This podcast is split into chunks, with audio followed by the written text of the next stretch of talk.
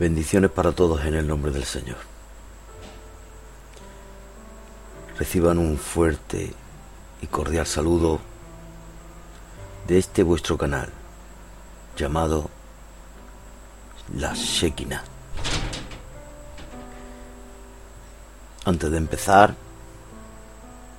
deseo de todo corazón que la presencia del Señor esté con todos y cada uno de vosotros, y el amor y la misericordia de Dios sobreabunden en vuestros corazones.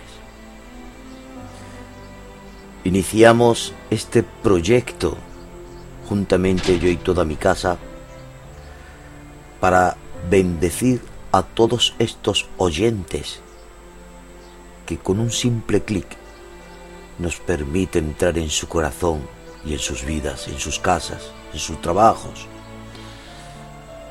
Nuestro único deseo es bendecir a cada uno de vosotros. Humildemente, solo pedimos que nos permita entrar en vuestras vidas.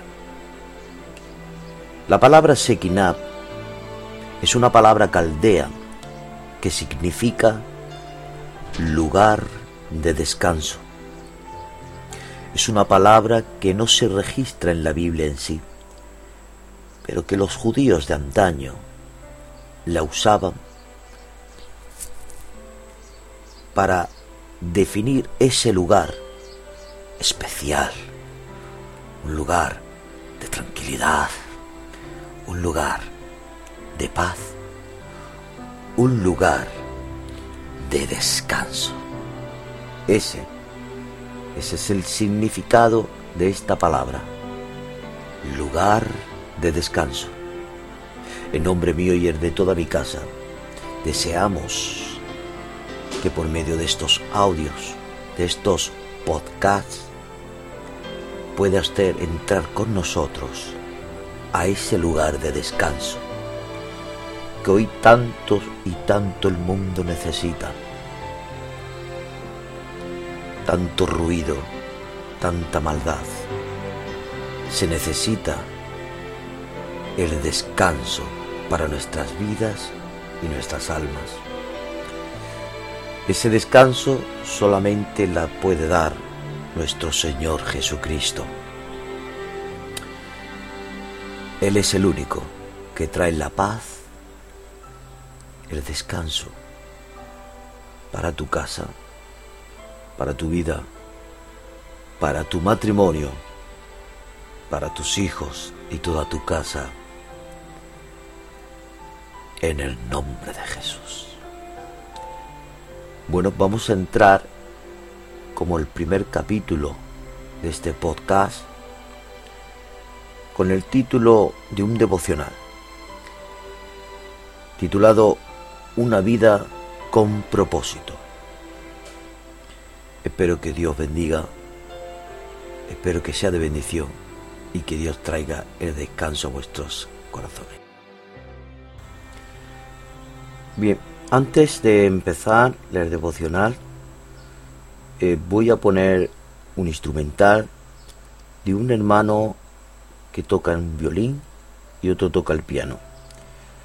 La verdad es que es una bendición escucharlos. Mientras rogamos y pedimos al Señor que nos hable por medio de este devocional. Que Dios os bendiga y sin más dilación, pues empezamos con el instrumental. Que Dios te bendiga.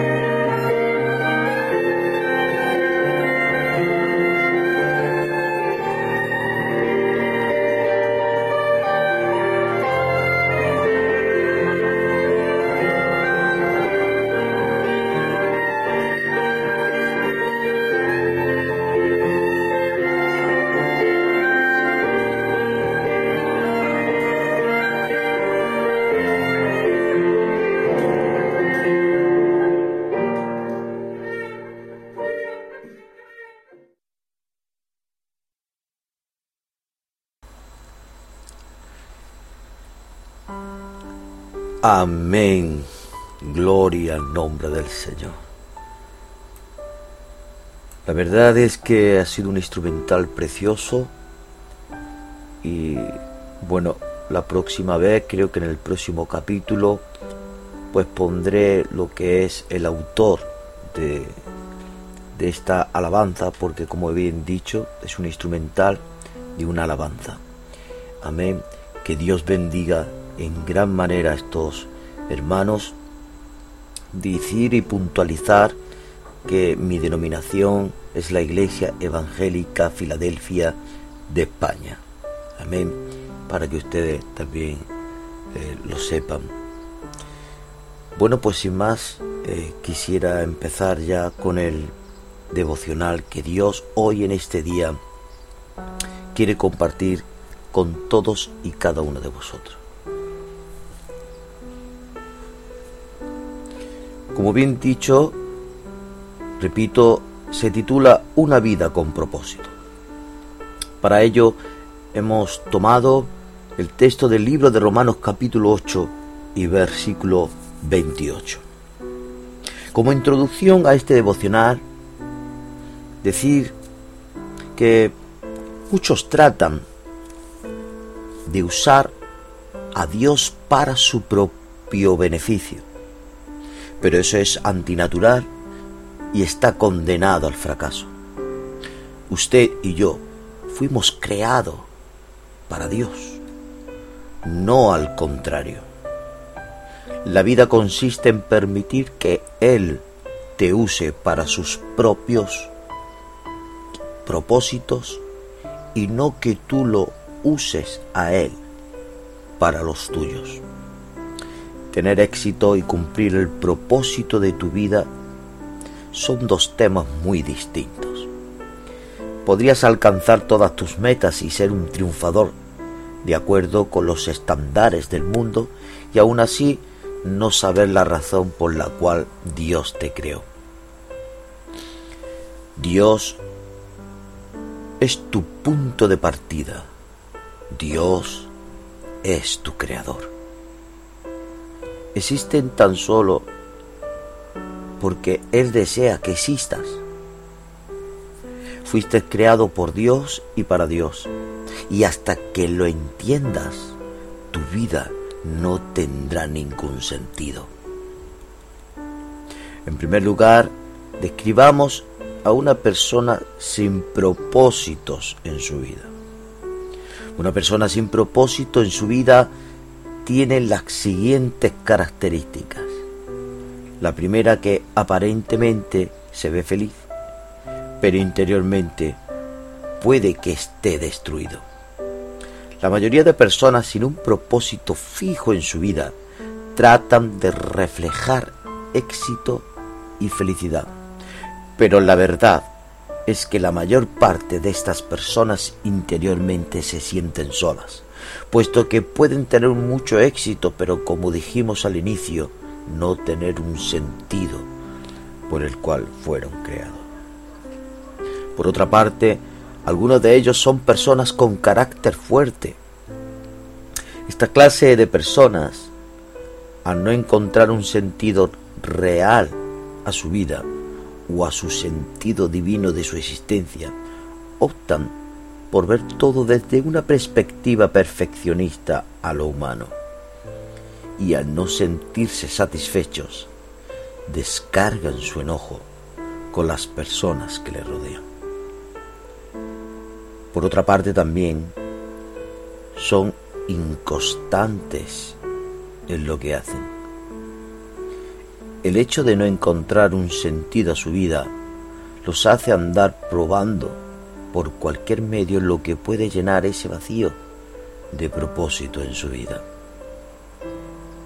La pregunta más importante en este caso sería, ¿cómo encontrar el propósito de mi vida? Primero, encuentra tu propósito e identidad al tener una relación con Jesucristo. Esto significa dejar a un lado la relación personal inconstante que hemos estado llevando. Para poder entender el propósito de mi vida, necesito realmente encontrarme con Jesús. Y no solo encontrarme con Él, sino también tener una comunión o relación real día a día con Él, en la cual me haga amigo de Dios y así poder entender desde otra perspectiva cuál es su propósito para mi vida. Segundo, recuerda, Dios pensó en ti mucho antes que tú en Él. Lo que designó para ti fue mucho más antes que fueras concebido. Lo planificó desde antes que existieras. Y si tu participación Puedes escoger tu carrera, tu cónyuge, tu pasatiempo y muchas otras cosas en la vida, pero no te toca a ti escoger tu propio designio. El propósito de tu vida es un designio divino, uno que Dios planeó para la eternidad. Tercer punto. Recuerda que no eres un accidente, amigo y amiga. Tu nacimiento no fue un error o un infortunio. Tu vida no es una casualidad de la naturaleza, no. Tus padres no te planificaron, Dios sí lo hizo. A Él no le sorprendió tu nacimiento, es más, lo estaba esperando. Mucho antes que fueras concebido por tus papás, fuiste diseñado en la mente de Dios. Él pensó en ti primero. No es a causa del destino, ni de la casualidad, ni de la suerte, ni tampoco es una coincidencia que vivas. Tienes vida porque Dios quiso crearte. Lo puedes leer en el Salmo 138, versículo 8 aún más impresionante es el hecho de que Dios decidió cómo nacieras y quiénes serían tus padres. Dada, dada igual si tus padres eran buenos, malos o indiferentes, Él sabía que esas dos personas poseían la hechura genética exacta y necesaria para mandar a hacerte a ti a la medida y tal como Él pensaba. Partiendo de lo antes mencionado, podemos decir que Dios tiene un propósito para tu vida. Fuiste creado para llevar a cabo una comisión, lo cual puedes ir descubriendo día a día conforme a la relación personal que tengas con Dios. Dependiendo de la clase de comunión que tengas con Dios, así será también la interpretación que le des a las situaciones que se te presentan en tu vida. Si tú has entendido el propósito de tu vida, podrás tener una vida de victoria, llena de gozo y paz, puesto que sabrás que Dios tiene todo bajo control y eso te permitirá crecer en Él y desarrollarte para bendición de los demás y para llevar a cabo el propósito por el cual fuiste llamado. Quisiera orar ahora por ti Padre de los cielos y de la tierra, tú que eres el soberano de todo lo creado, humildemente levanto mi voz al cielo, Padre mío, para darte las gracias. Gracias, eh Dios, por permitirme el honor y la dicha de Señor de poder hablarle a todas estas criaturas. Porque tú así lo has permitido, Dios mío. Te ruego ahora, Espíritu Santo, que tú vengas tocando sus corazones, sus vidas, sus casas, sus matrimonios, sus hijos, y que tu gloria, Padre mío, descienda sobre ellos de una manera poderosa. Bendícelos, guárdalos en el hueco de tu mano, levanta un vallado y un callado, Dios mío, para que nada ni nadie, Dios mío, pueda hacerle daño. Gracias, Señor, por el tiempo que ellos me han dedicado a mí. Bendícelos, Padre Muchas gracias por todo en el nombre de Jesús. Bueno, a todos y a cada uno de vosotros, muchas gracias y nos vemos en el siguiente capítulo. Que Dios me lo bendiga mucho. Amén.